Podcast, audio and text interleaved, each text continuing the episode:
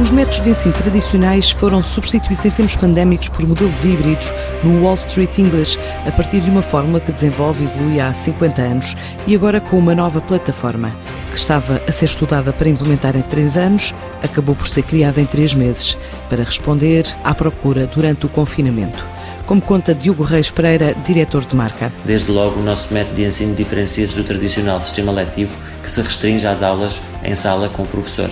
Utilizamos uma metodologia de blended learning em que, para além dessas aulas, o aluno pode estudar com aulas multimédia e manuais digitais, onde e quando quiser, ao seu ritmo na nossa plataforma interativa. E passando agora para a inovação, em apenas duas semanas lançámos uma nova plataforma, a Digital Classroom, na qual, mesmo a partir de casa, seria possível realizar as aulas com o professor agora online. Esta é uma plataforma própria com todos os materiais didáticos utilizados presencialmente pelos professores já incorporados em cada lição. Ora, quando após três meses tivemos finalmente luz verde para reabrir os nossos centros e regressar às aulas presenciais, o mundo tinha mudado e as preferências dos clientes também.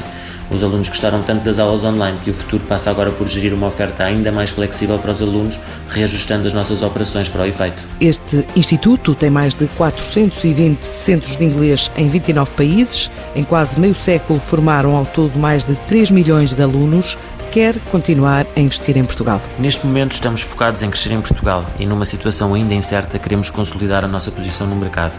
Acreditamos que somos a escolha certa para aprender inglês em Portugal e que temos o método mais completo com resultados garantidos para os alunos. É nisso que vamos continuar a trabalhar.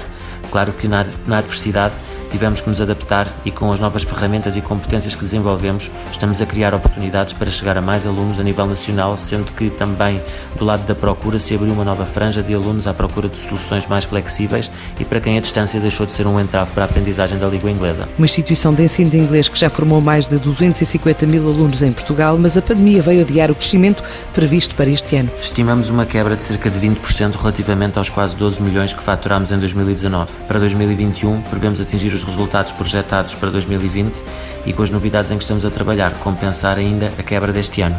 Um dos nossos principais objetivos para este ano era o de consolidar esse crescimento, sendo que começámos, aliás, muito bem em janeiro e fevereiro, com resultados comerciais acima do ano anterior.